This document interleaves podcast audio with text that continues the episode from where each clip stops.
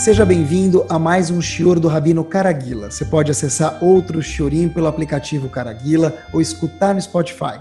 Assista ainda ao Shiorim em vídeo pelo site caraguila.com.br. A gente espera que você saia desse Shior mais elevado e mais consciente do que entrou.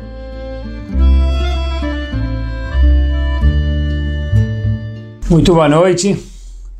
Começamos Bezat Hashem. O tópico de hoje é um tópico de dar gargalhada literalmente. Na verdade é um tópico, a midá, que a gente vai falar hoje, se Deus quiser, é uma midá, uma característica que ela é universalmente aceita. Óbvio, a gente sempre procura, com a ajuda de Akadosh Baruch sempre, falar no prisma da Torá Kudoshá porque a única verdade que existe no mundo é a Torá Kedoshá. Então, a gente vai falar sobre esse tema, na verdade, hoje sobre o prisma da Torá. Se a gente for olhar no mundo dos Hagim, das festas judaicas, o Hag, que está relacionado com essa Midah, ele é muito mais aceito, muito mais, tem muito mais, entre aspas, adeptos e pessoas que cumprem do que outros Hagim no mundo da Torá. Dentro de cada um de nós, Hashem criou o mundo e Hashem criou cada um de nós, Adam Arishon, que era nosso tataravô, e Havá, com sede, com vontade, com desejo desta midá. Vamos começar por aqui e aí o resto é história. Here we go. A gente sempre começa com alguma base de algum lugar da Torá, ou da Gemara, que na verdade é tudo parte de Akadosh Baruch Hu. E a gente tem o mérito de ter acesso a isso. Então, a conta para a gente algo histórico. A gente sabe que a gente tem muitas mitzvot, 613 mitzvot da Torá, mitzvot Averot, e algumas mitzvot de Rabanan rabínicas. A gente sabe que tem mitzvot que são mais aceitas e mitzvot menos aceitas. O que quer dizer? Todas têm a mesma obrigação, óbvio que entre parênteses, nós temos muitas mitzvot hoje em dia que a gente não pode cumprir porque a gente não tem Betamigdash e daí por diante. Mas das mitzvot que nós temos ainda, que vigoram hoje em dia, interessantíssimo que tem mitzvot que são mais aceitas e mitzvot que são menos aceitas. Mitzvot que são mais, vamos falar assim, de outra forma, que tem mais gente que cumpre e mitzvot tem menos gente que cumpre. Obviamente que, de novo, todas as mitzvot têm a mesma obrigação. A pergunta é, o que, que faz alguns Yehudim cumprirem mais uma mitzvah do que outra? A Gemara traz para a gente, talvez diferente do que a gente imagina, que talvez seja a resposta, porque tem mitzvot são mais pessoas, mais pessoas cumprem e mitzvot tem menos pessoas cumprem. A Gemara traz no Tratado de Shabat, na página 130a, um fato muito curioso. Kol mitzvah shekiblu alehem besimcha, todas as mitzvot que o povo Yehudi aceitou com alegria, olha, olha que exemplo peculiar, já explico o porquê daqui dois minutinhos, Kegon Milá, por exemplo, Brit Milá, Adain Osimotá Besimcha, Adain, ainda até hoje em dia, século 21, qualquer lugar do globo terrestre, onde se for e tem Brit Milá, as pessoas cantam, as pessoas ficam felizes, distribuem docinhos, tem, às vezes tem até brinde, talvez até demais às vezes, mas, mas tem uma alegria no Brit Milá. Agora, acompanha a mesma Agmará, queridos, Vechol mitzvah shekiblu bektata, Todas as mitzvot que receberam elas de uma forma desagradável, com algum tipo de intriga, com algum tipo de desconforto. Diz Agmará que Gona Arayot, por exemplo, a mitzvah, quando Hashem falou para o povo com quem eles podiam casar e que eles não podiam mais casar, relações sexuais proibidas, ainda fazem com um pouco de desconforto. Qual é a prova disso, diz Agmará? Deleika ktuva deloramu batigra. E aqui termina a Agmará que a gente quer mencionar, que não existe nenhuma ktuva, nenhum documento de casal, de casamento, que não acontece um pouco de intriga, um pouco de desconforto. Eu já explico essa Agmará. Resumindo, o Brit Milá é um momento de alegria e o casamento gera um pouco de desconforto entre os consuegros. Agora olha que interessante, pessoal. Tinha que ser a Shem para falar isso para a gente, tinha que ser isso Magmará, porque senão a gente nunca ia entender isso. E olhem que, olhem que, olhem que bárbaro. É o seguinte: Brit Milá é o momento que a mãe não consegue nem olhar a circuncisão e o filho e o pai também não, muitas vezes. A não ser que o pai é médico, alguma coisa assim, mas normalmente o pai não consegue nem olhar. Acabou de ter um filho, coloca ele lá, fala para o Moel, literalmente cortar um pedaço do filho. Tem até uma expressão em português, está tirando um pedaço de mim. Imaginem quanto doloroso é isso. E a chama aprecia esse esforço. E a gente faz isso com alegria. Tá bom, tem que fazer, vamos fazer, mas sem alegria. Por que, que se canta? Por que, que no século XXI, durante toda a história, nos quatro cantos do globo, olha que fenomenal, yuhu! Música. Atahuvi, cada um conforme a música dele. Por quê? Já em contrapartida, o casamento, que é o momento mais alegre, Gumará fala, opa, um minuto, vai ter desconforto. Qual desconforto? Que na hora da negociação dos dois consuegros, o pai e a mãe da noiva versus o pai e a mãe do noivo, versus foi só um e o outro. Na verdade, diz Agmará, tem um pouco de verso sim. Por quê? Porque sempre tem algum desconforto na hora da negociação. Quem vai dar o apartamento, a festa. Por que isso? O Brit Milá é hora de dor, devia ser triste. E o casamento devia ser, que é um momento de alegria, devia ser completamente alegre. Por que, que tem esses dois opostos, esses dois polos que a gente mencionou? Diz Agmará, simples que a gente leu. Porque o Brit Milá receberam com alegria, Agmará prova isso. Então, até hoje é alegre. O casamento, na hora que Hashem falou sobre as relações proibidas no deserto, Agmará conta, e se refere a um episódio que a gente não vai mencionar agora, mas acreditem na Agmará, obviamente, que teve um desconforto, as pessoas ficaram chateadas, então Hashem falou para sempre, já que esse foi o momento da aceitação, ou no caso lá da não aceitação, referente a coisas sexuais, no caso casamento, né, no exemplo, então para sempre, mesmo momento mais alegre, vai ter desconforto na parte de arrangement financeiro inicial. Daqui a gente vê que qual é o divisor de águas? Não é ocasião, porque o casamento, o Baitzel, devia ser o mais alegre, e o Brit Milá devia ser o mais triste. A gente sabe que é nesses dois detalhes do Brit Milá e do casamento é exatamente o oposto como a gente mencionou faz dois ou três minutos. Qual é o divisor de águas? Diz Agmará para a gente. Simples. Como foi aceito? Com alegria ou com tristeza? Na época que teve o Brit Milá, receberam com yuhu ou hum, tá bom, já que tem que fazer, vamos fazer. Será que receberam o conceito de araió, de casamento inicial? Com quem pode casar, quem não pode casar? Yuhu ou não? Foi isso que deixou carimbado para sempre, no intelecto das pessoas para sempre, essas consequências que a gente mencionou, que a gente nem sabia o porquê é assim. Mas tudo já está pré-escrito na Torá Kedoshá. E a verdade é que já que o divisor de águas é como aceitaram com alegria ou não, a gente gostaria de hoje de falar sobre essa midá, que ela é universalmente aceita, como a gente mencionou na primeira frase, talvez, do Shiur, que a alegria, de acordo com a Torá Kudoshá, ela tem algo diferente do que nas lojas, nas livrarias do mundo. As livrarias do mundo falam muito sobre alegria, a gente tem muito a aprender do mundo e de pessoas estudiosas, porque já disseram nossos sábios, Chokhmah Bagoim Tamim. Quando você vê sábios, mesmo não Yehudim, se eles têm sabedoria, claro que tem que aprender deles. Mas olhem que interessante. A Torá não fala para gente que a simcha, a alegria, é um acessório. A Torá fala para a gente, diferente talvez do mundo laico, a simcha, ou, mais uma vez, alegria, simcha é um must na vida do Yehudi. Como a gente sabe, que a gente viu agora que o Brit Milá é um divisor de águas, é alegre para sempre, porque foi aceito com alegria e o casamento inverso. A gente sabe que na Torá Kedoshá, quando a Torá menciona para a gente, só para trazer mais uma fonte, o conceito de brachot e klalot, de Hashem abençoar o povo, ou o contrário, se cumpriu ou não as mitzvot. Famosíssimo isso, se não é que fique agora. Diz a Torá para a gente, olha, por que vocês, Eudim, receberão brachot, receberão brachot, ou o contrário, por que receberão o contrário de brachot? Diz a Torá, por quê? Porque vocês trabalharam com Hashem com alegria ou não trabalharam com alegria. Todo mundo conhece mais última fonte, vai. Eis eu Ashir, quem é o, fel... quem é o rico? Asamer Bechelko. O que, que interessa quem é rico? A resposta é que rico é aquele que está satisfeito. E o que, que, me interessa isso? Rahamim falam para a gente, né, Habibi? Você veio no mundo para ser rico.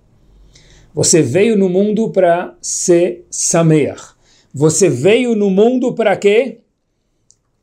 Para receber brachot. E para que hajam brachot, como a gente mencionou, Hashem falou, as brachot provém de simcha. E as klalot, que são as maldições, lo aleno, vem pelo contrário de simcha, que é tristeza. Ou seja, diferente talvez do mundo laico, onde a alegria é importante, aqui na Torá Kedoshá, a alegria é algo indispensável. Um must. Igual um homem de bar mitzvah não pode viver sem um tefilim.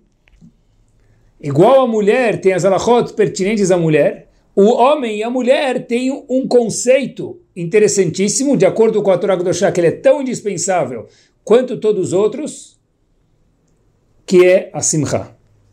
De acordo com a Torá, de acordo com a Yahadut, Torá não é um acessório, é uma obrigação. Não é um banco de couro, é o motor do carro. A pergunta é por quê? Por que Hashem obrigou que a gente ficasse feliz? E ainda tem uma pergunta que, obviamente, a gente pode sempre fazer e deve fazer. Como você pode obrigar alguém a Hashem? Perguntando para aprender mais uma vez.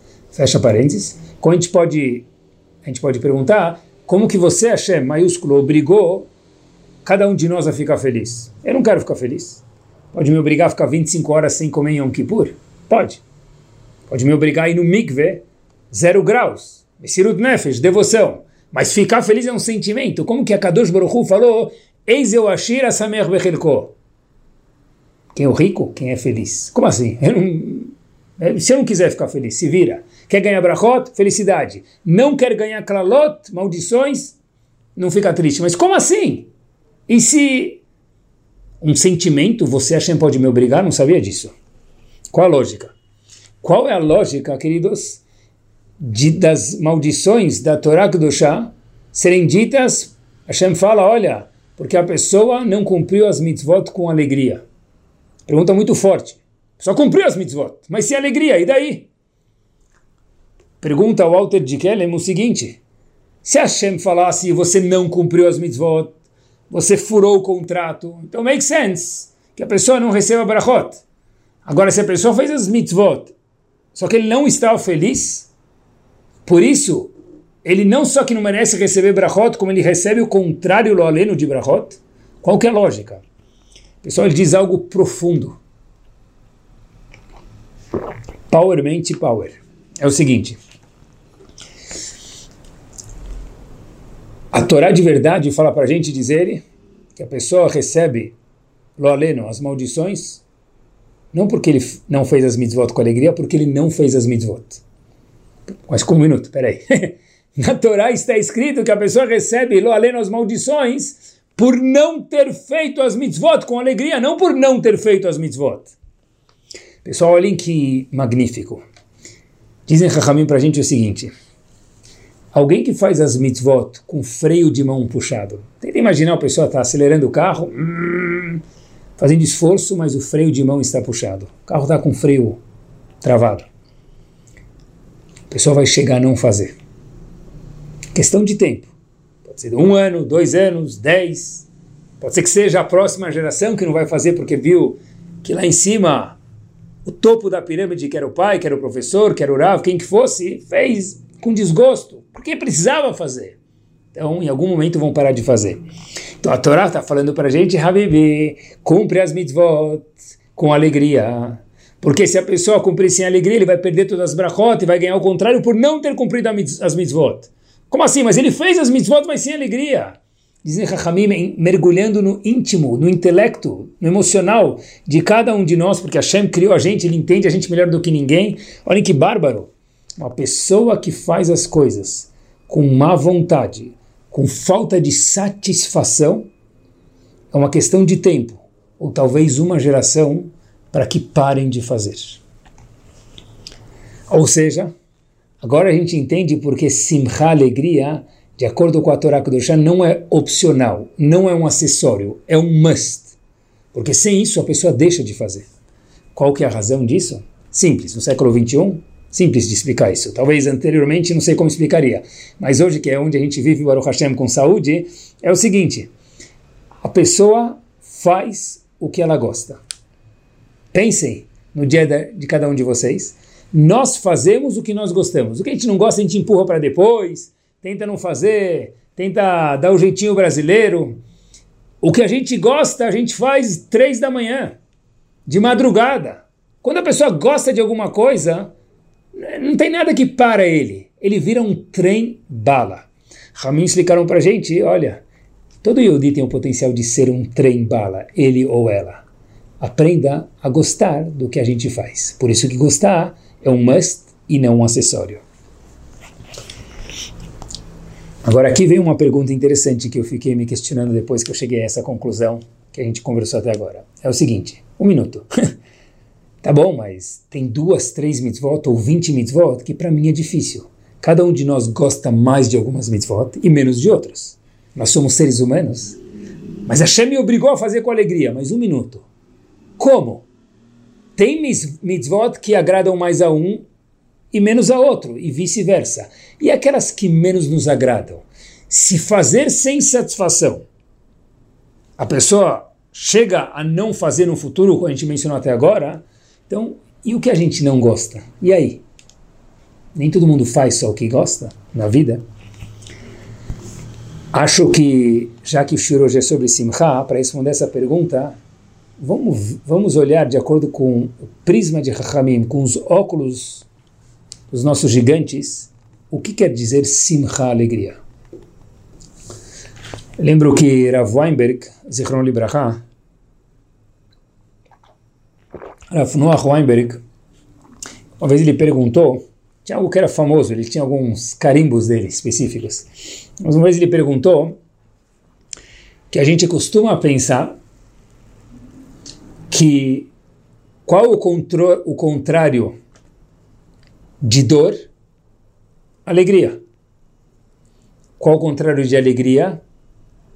Dor. Simples, vamos exemplificar. Pessoa tem aquele sonho, férias no Caribe, aquelas águas azuis, e por que não, maravilhosas. dá para ver aqueles peixes nadando lá embaixo, a pessoa dá um mergulho, os peixes passam embaixo das pernas dele, algo maravilhoso. Marabu Maseh Hashem. Os passarinhos piando, sol, praia,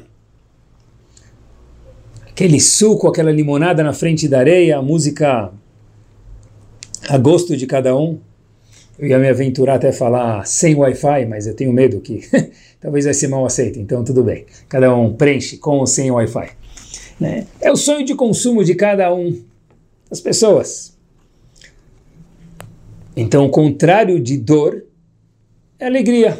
A pessoa está lá, não tem nenhuma preocupação, nenhuma dor, nenhum desconforto. É alegria.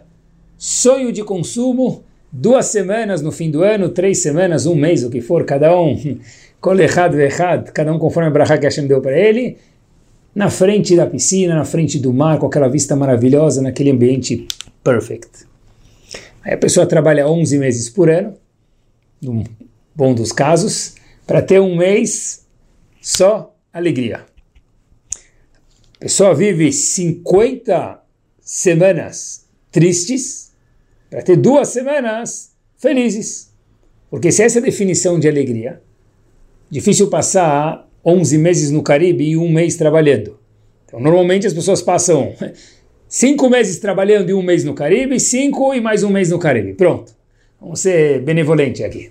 Então, a pessoa trabalha, passa 11 meses insatisfeito e dois meses Yahoo se é que tem dois meses inteiros e daí por diante. Mas olha que interessante. De acordo com Chachamim, isso é uma definição de férias maravilhosas e, claro que sim, Hashem deu os lugares, os lugares bonitos para que a gente possa aproveitar mesmo. Mas essa não é a definição de Simcha de alegria. E na verdade a gente sabe que existe, pessoal, todo mundo sabe isso, olhem que curioso. Existem duas coisas diferentes na vida. Existe algo que a gente chama de diversão, que é importante. Existe algo que a gente chama de alegria, que é o shiur de hoje à noite. Olhem que interessante, acompanhem comigo. Vou mencionar para vocês alguns exemplos.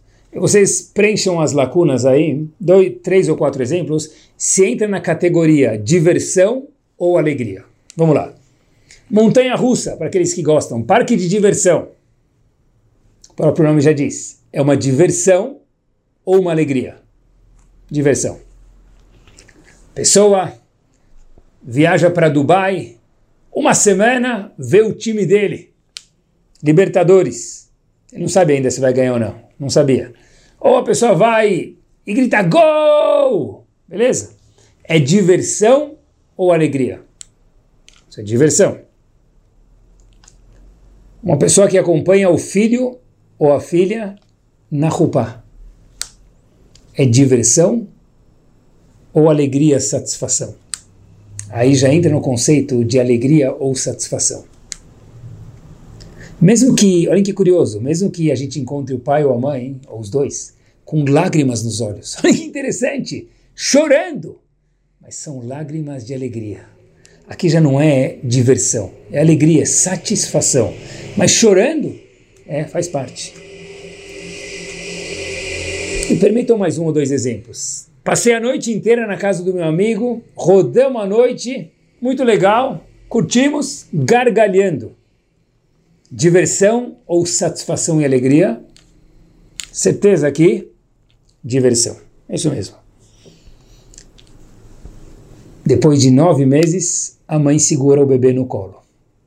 Aquele primeiro choro. E o médico fala: Deixa eu limpar o bebê. A mãe fala: Não, eu quero segurar antes. Mas o bebê está sujo, acabou de nascer. Não, me dá. Chorando, barulho, desconforto. Um minuto, um minuto. Ah e tive aquele sorriso da mãe com o bebê no colo. Diversão ou alegria e satisfação? No question, que alegria e satisfação. Então, olha que interessante. Cada um de nós, nesses cinco, seis exemplos que a gente mencionou, pegou sozinho a diferença entre diversão versus satisfação e alegria. Qual que é a diferença entre diversão, que, de novo, nada contra, a pessoa sim precisa se divertir na vida, mas diversão não é simcha, não é alegria, não é o que a Torá obriga a gente a viver com.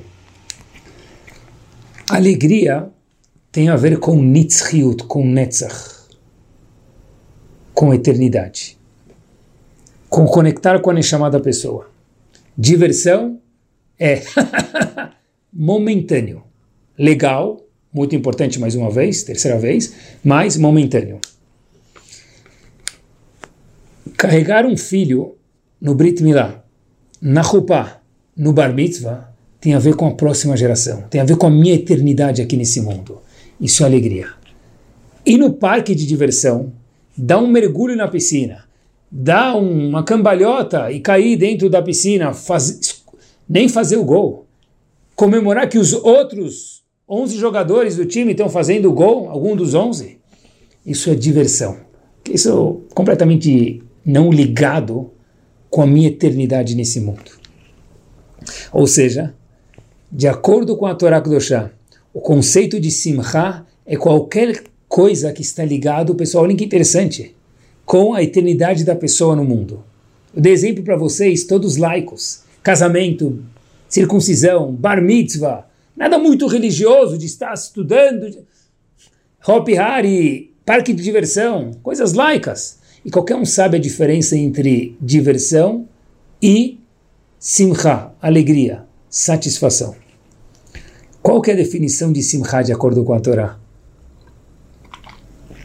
Algo que nos conecta com o infinito, com a Neshama, com a eternidade. O Stipler tem uma das suas cartas, ele fala algo muito, muito, muito curioso, já que a gente está falando de Simcha. Diz o Stipler o seguinte: a pessoa que conhece a luz da verdade, essa luz da verdade, ela cada vez, quanto mais se estuda, quanto mais se aprende, quanto mais se vive, mais a gente conhece essa luz da eternidade. Então diz o Steiber para a gente, a pessoa que conhece a luz da verdade, para ela não existe tristeza no mundo. Frase forte. A pessoa que conhece o Emet, a luz da verdade, Pode ser que a pessoa esteja mais distante, mais próximo, mas ele sabe deep down, ele aprendeu, ele tem certeza absoluta. qual que é o emet, qual que é a verdade do mundo, quais são as verdades do mundo. Para essa pessoa, diz o Stipler, não existe tristeza no mundo, independente do cenário que a pessoa se encontrar. Ou seja, talvez é o que a gente está falando, quando a pessoa está conectada com o infinito, com Nitzriut, com a eternidade, essa pessoa está feliz. Tem coisas que um copo de cerveja não resolve. Um copo de cerveja pode ser diversão. Um copo de cerveja não é satisfação, não é alegria. Porque algo com propósito nos faz falar muito mais alto, nos faz ficar muito mais feliz. Simcha é must. Simcha é diferente de diversão. E Simcha que é o terceiro ponto que a gente abordou por enquanto, é conhecer o Emet. E como se conhece o Emet? Estudando. Estudando e crescendo na vida.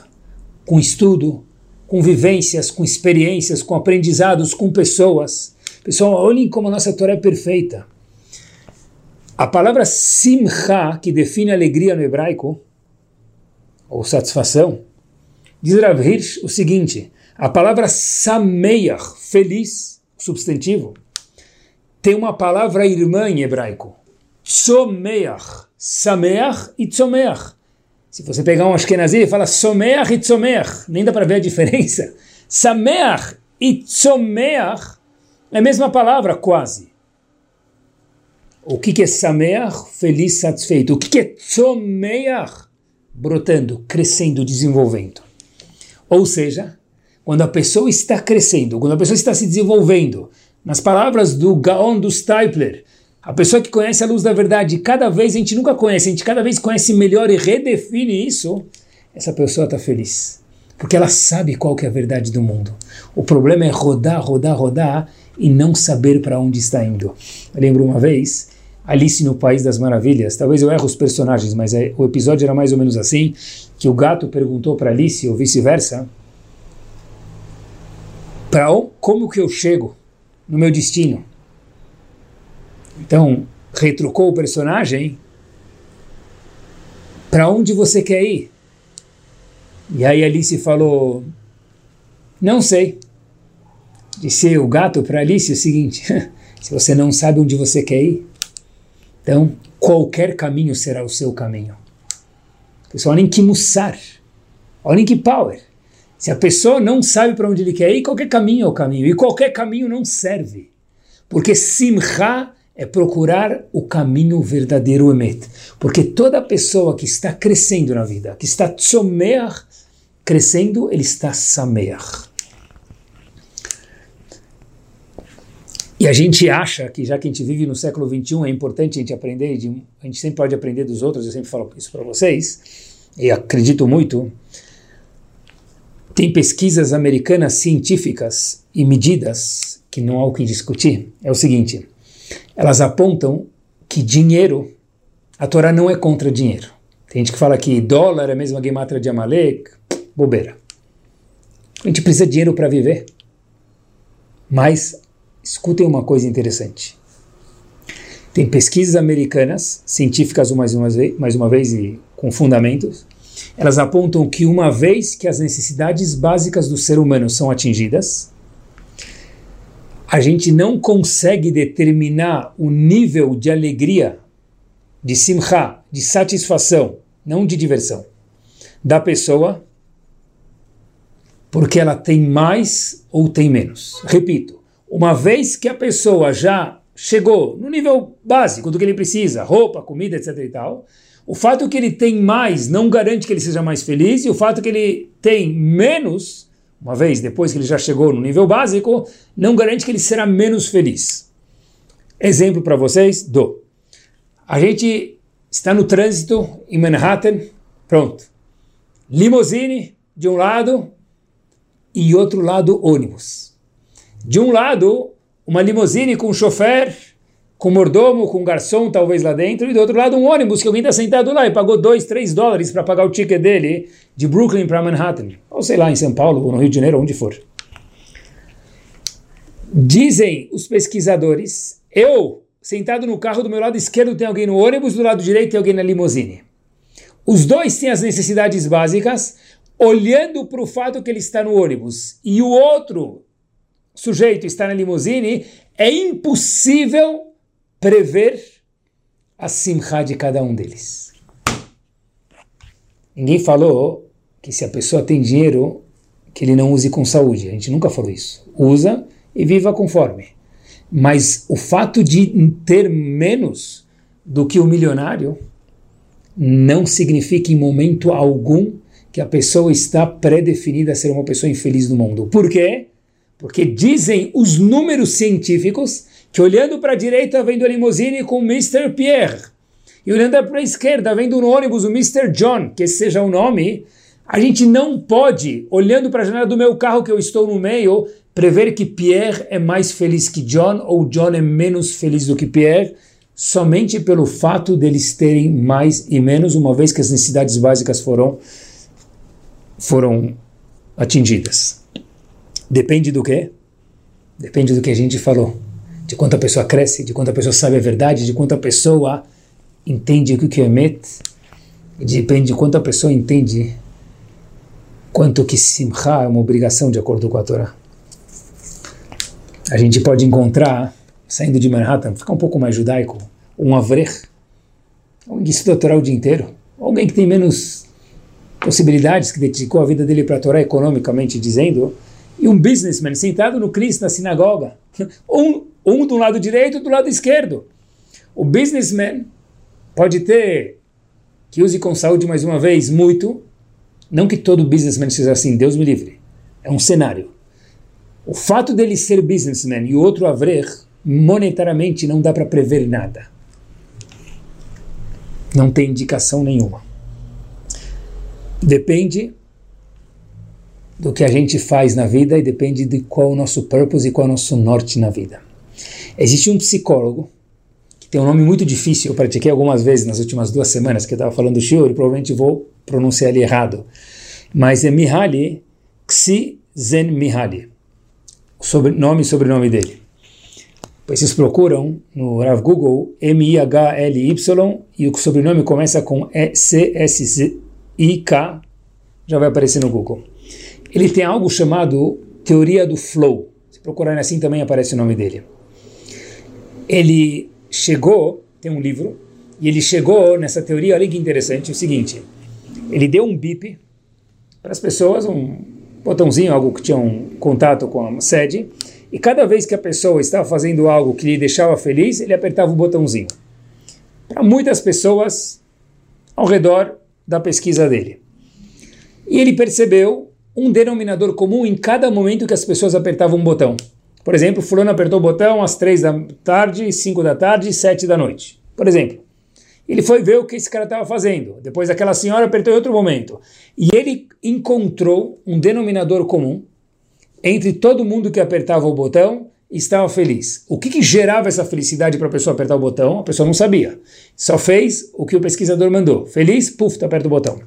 Depois parou no fim do dia e contou o que, fez, e assim foram diversos dias e com diversas dezenas, centenas de pessoas.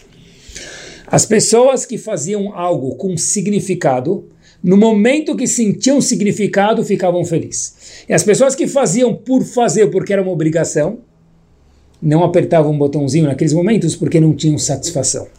Olha que interessante. Ou seja, quando eu entendo que eu tenho um propósito nesse mundo, como disse o Steiber, talvez. Isso talvez, talvez é um pouco do que ele quis dizer, ele é gigante, não sei se a gente consegue entender o que ele quis dizer. Pessoa que entende a luz da verdade, essa pessoa é pessoa feliz, não existe tristeza para ela. Por quê? Porque quando a gente participa do emet da verdade, eu tenho algum propósito. E todo Yehudi tem um propósito no mundo.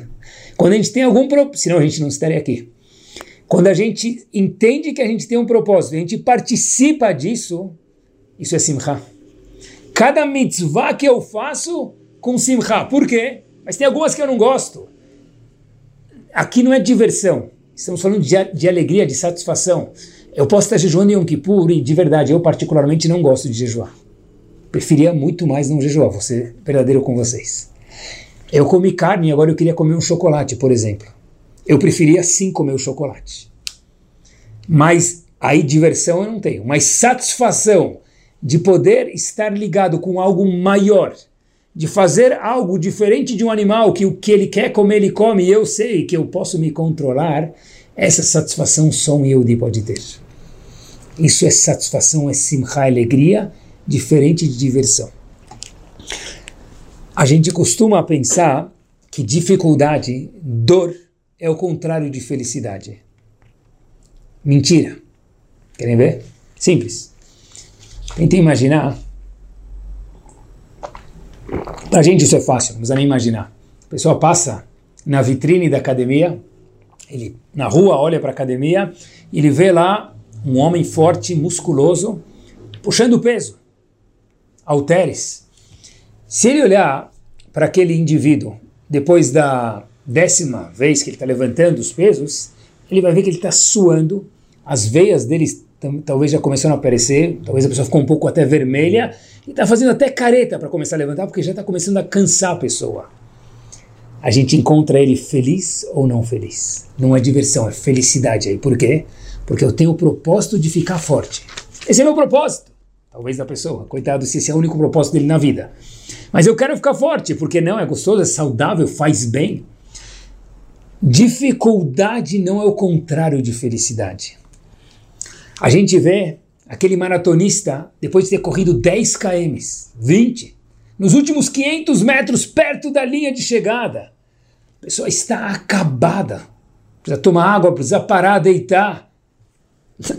Exausto. É a palavra mais delicada que a gente pode falar. Feliz ou não feliz? Sim. A gente pega um Talmid Chacham no meio de uma Gemara difícil. Difícil, complicada. Exausto. Uf, cansei. Feliz ou não feliz? Satisfeito ou não satisfeito? Satisfeito. Por quê? Porque a gente fala já em inglês, no pain, no gain. Dificuldades. Para o maratonista, não é o contrário de felicidade. Para aquele homem fazendo musculação, não é o contrário de felicidade. Leavdil Talmid Chacham, não é o contrário de felicidade. A dificuldade que gera felicidade. Ou seja, olhem que interessante, pessoal. A maior prova disso, Rav Noah Weinberg costumava trazer sempre a mesma prova. Qual é o nosso maior esforço como pais? Os nossos filhos. A maior dificuldade da pessoa é os filhos. Dificuldade não que é ruim, mas é preocupação.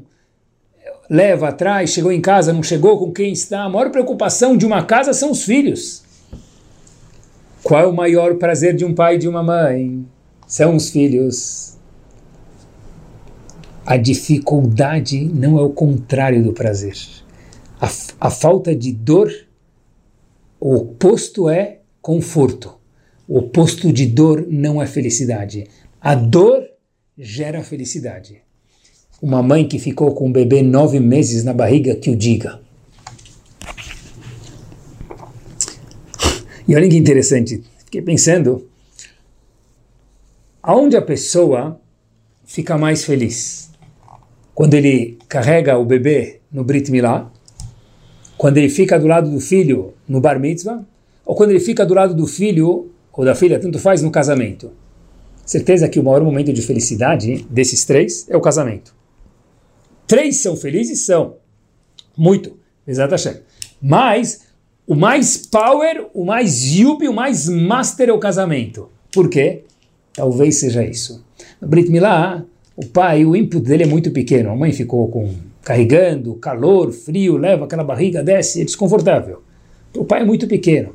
Bar mitzvah, é o professor de bar mitzvah que ensina, não é o pai. Casamento, entregar ele pronto para uma noiva ou ela pronto para um noivo, teve 19, 20, 21 anos, 22 anos, sei lá, de esforço. Opa, quanto mais esforço, maior alegria, diretamente proporcional.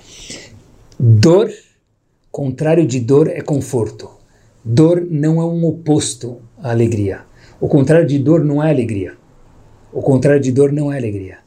A dor os obstáculos geram a alegria. O Rebbe de Kloisenburg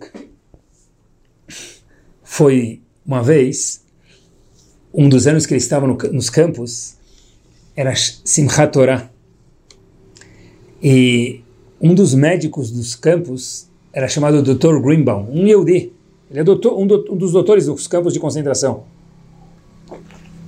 Ele viu quanto que o Rebbe de Kloisenburg não ia conseguir trabalhar no dia de Simchat Torah, que ele deu uma isenção para o Rebbe de Kloisenburg não trabalhar. E os nazistas acreditavam nesse doutor. Yehudi.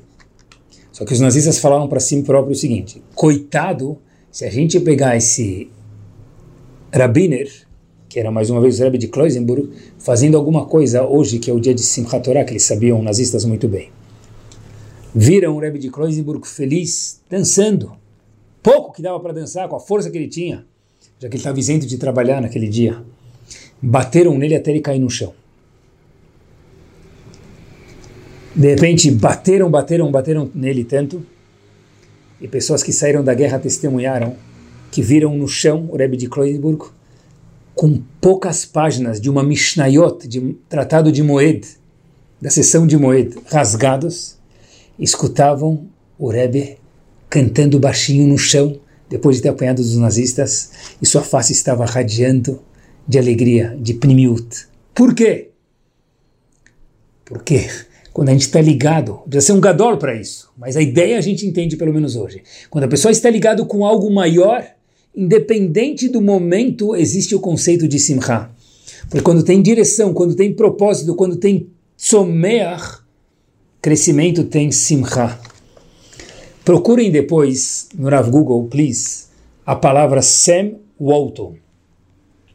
Um nome, Sem, nome, e Walton, sobrenome. Quem foi esse indivíduo? Grande homem, grande businessman, fundador da maior rede de varejo do mundo. Não conheciam? Shiro Durav Karagira também é cultura.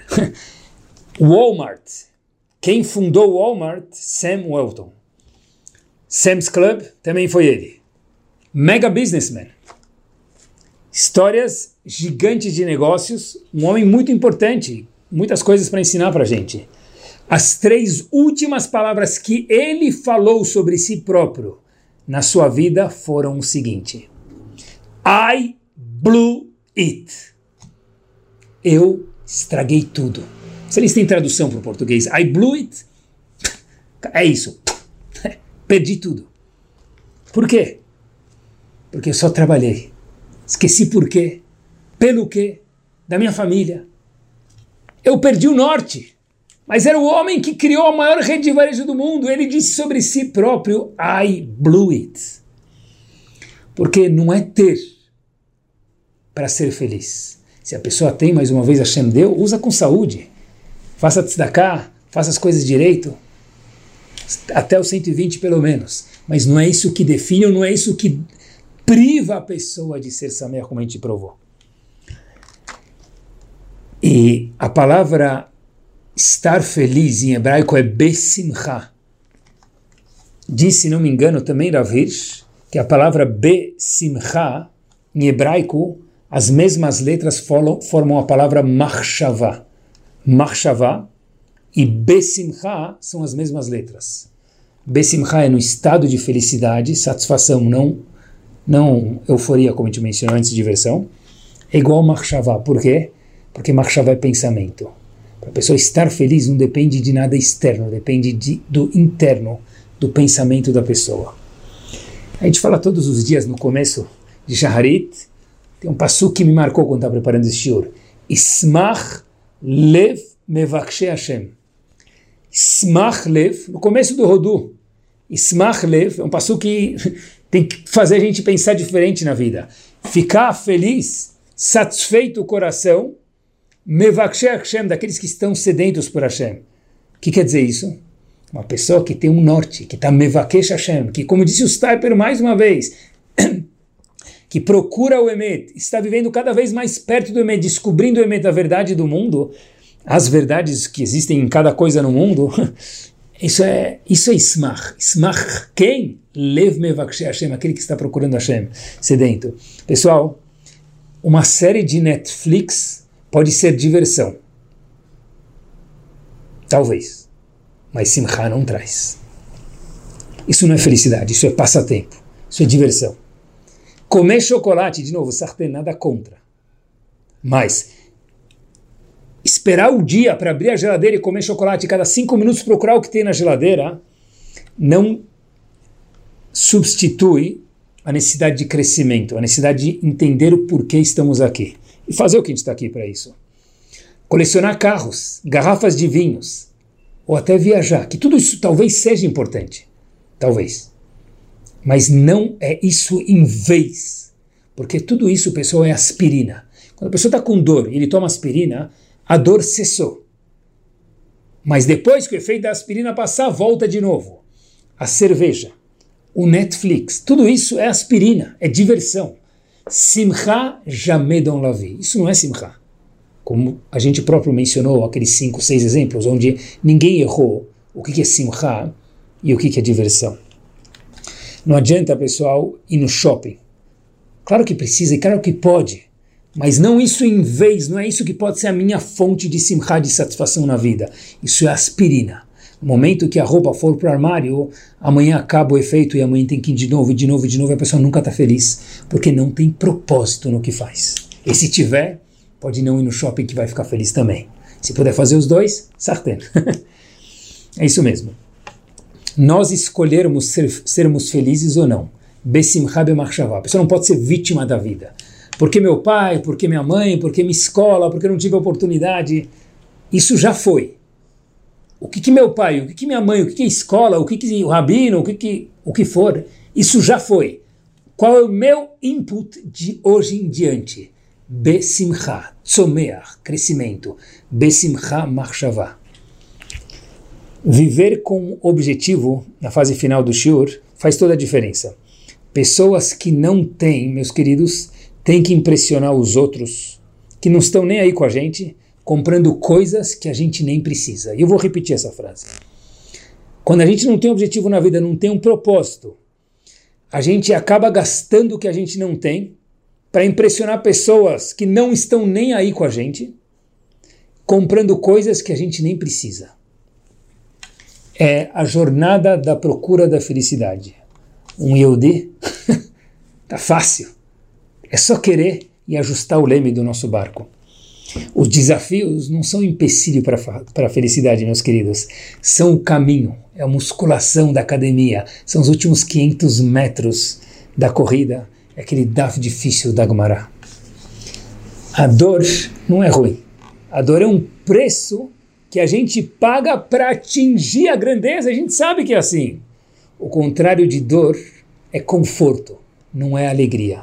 Porque a alegria, ela vem antecipada pelo esforço, pela dor, pelo desconforto. Talvez não é à toa, fiquei pensando que os nossos avós, Avraham, Yitzhak e Yaakov, pensamento final, foram gigantes, mas eles não nasceram gigantes. Avraham, que história! Yitzhak, que história! Avraham, a vida inteira, rodou, fugiu, pegaram a esposa dele, Yitzhak, foi para o altar, para o Misber com 37 anos de idade. Yaakov, os filhos, um tentou matar o outro. Não é por acaso, talvez, que os três são gigantes. Por quê? Porque a dor, o desconforto, as lombadas causam a grandeza, e a grandeza causa alegria e satisfação na pessoa.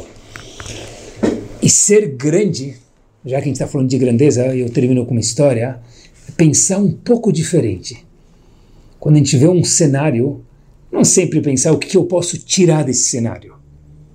Às vezes, talvez, ser grande, ser sameach, ser tzomer, estar em crescimento, procurar a verdade, é ver como eu posso participar desse cenário.